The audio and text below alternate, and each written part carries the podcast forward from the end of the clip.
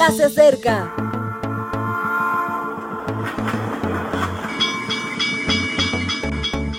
Partimos ya.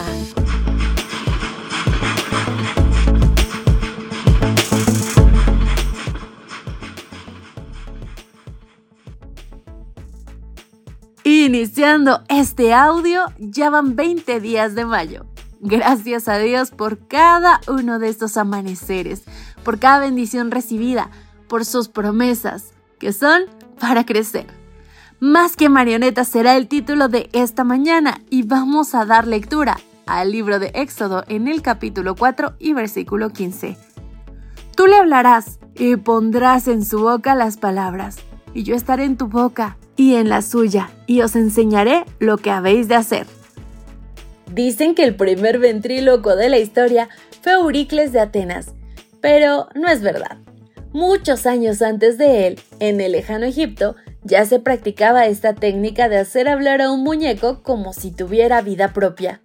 Era muy común que en algunas religiones del Próximo Oriente los dioses poseyeran a sus sacerdotes o sacerdotisas y que hablasen en su nombre como si fuesen mediums. A esa experiencia de salirse fuera de sí mismo la llaman éxtasis. Muchos mensajes llegaron a Reyes por este proceso, muchos mensajes interesados y manipuladores. Supuestamente venían de los dioses, pero era simple ventriloquía. Dios, sin embargo, no es un ventrílocuo, no posee a las personas para sus propósitos. Dios trabaja en cooperación con los seres humanos y en los proyectos de misión que nos propone no solo somos instrumentos.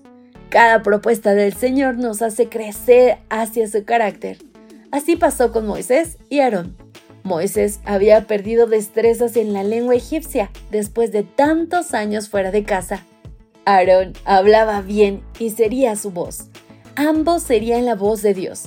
Y aquí la clave del versículo. A los dos los enseñaría Dios. No eran títeres en las manos divinas, eran personas ante el Maestro Divino.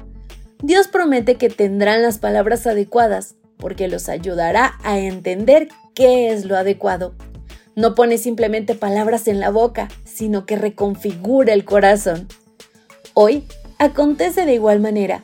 Al Señor no le agrada especialmente eso de que memorices la vida espiritual y la repitas como si fueras un papagayo.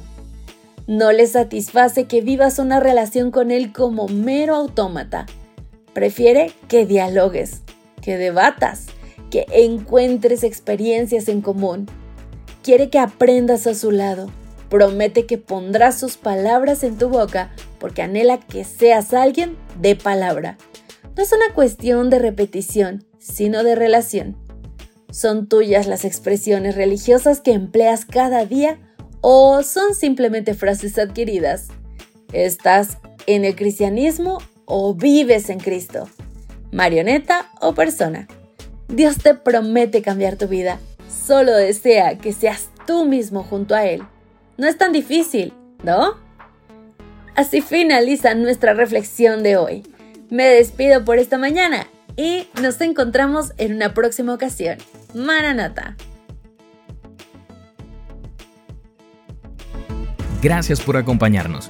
Te recordamos que nos encontramos en redes sociales. Estamos en Facebook, Twitter e Instagram como Ministerio Evangelike. También puedes visitar nuestro sitio web www.evangelike.com. Te esperamos mañana.